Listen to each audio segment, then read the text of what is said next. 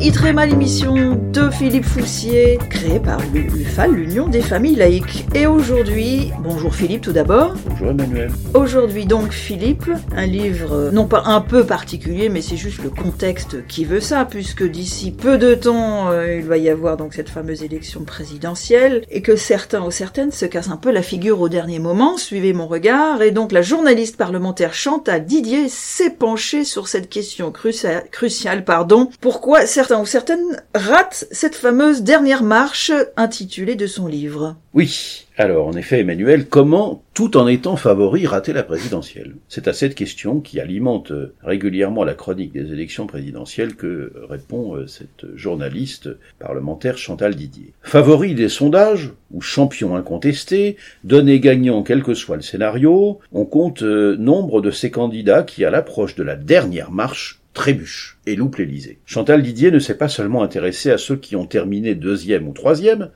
mais aussi à ceux que tous les indices donnaient gagnants et qui ont été empêchés, pour des raisons diverses, de se présenter. Alors dans cette catégorie, on peut compter euh, Jacques Delors, Alain Juppé, euh, Dominique Strauss-Kahn ou encore Michel Rocard. Difficile de tirer les enseignements généraux de ces loupés, car les situations, les personnalités, les paramètres de la concurrence, plus récemment les primaires, viennent déjouer les scénarios les plus argumentés, ceux qu'une certaine presse aime bâtir parfois plusieurs années à l'avance. À l'évidence, Toutefois, plus on s'éloigne de la fondation de la Ve République et de sa première élection présidentielle au suffrage universel, en 1965, et plus il est difficile d'anticiper le résultat final. Barre ou Rocard étaient annoncés comme les meilleurs pour concourir en 1988. Ils n'étaient là, ni l'un ni l'autre n'a gagné à la fin. Delors, puis Balladur étaient donnés gagnants en 1995. Strauss-Kahn l'était en 2012. Juppé puis Fillon l'ont été en 2017. Alors désormais, euh, s'aventurer à des pronostics s'avère périlleux. D'ailleurs, qui au printemps 2016 donnait Macron vainqueur un an plus tard? Mais ce livre fourmille d'anecdotes en tout genre oui, en effet. Alors, au-delà de ses caractéristiques générales, ce livre, ce livre vaut pour les analyses précises de ses échecs et les révélations accordées par certains acteurs de premier ou de second plan pour les expliquer. Parmi les concernés, un seul a accepté de revenir sur sa chute. Édouard Balladur, ce qui en dit long aussi sur le refus de tous les autres. C'est peu dire que cet Édouard Balladur, en effet, règle ses comptes avec le camp chiracien, à défaut de se livrer à une autocritique sérieuse. On ne sera pas surpris non plus de lire les coups assénés par Sarkozy à Fillon avec probablement un acte fondateur. En 2014, ce dernier, donc François Fillon, rencontre Jean-Pierre Jouyet, son ancien ministre, nommé secrétaire général de l'Élysée par François Hollande, et lui demande d'accélérer les poursuites judiciaires contre Sarkozy. Alors on devine que celui-ci ne lui pardonnera pas. Chantal Didier revient aussi sur le choc du 21 avril 2002.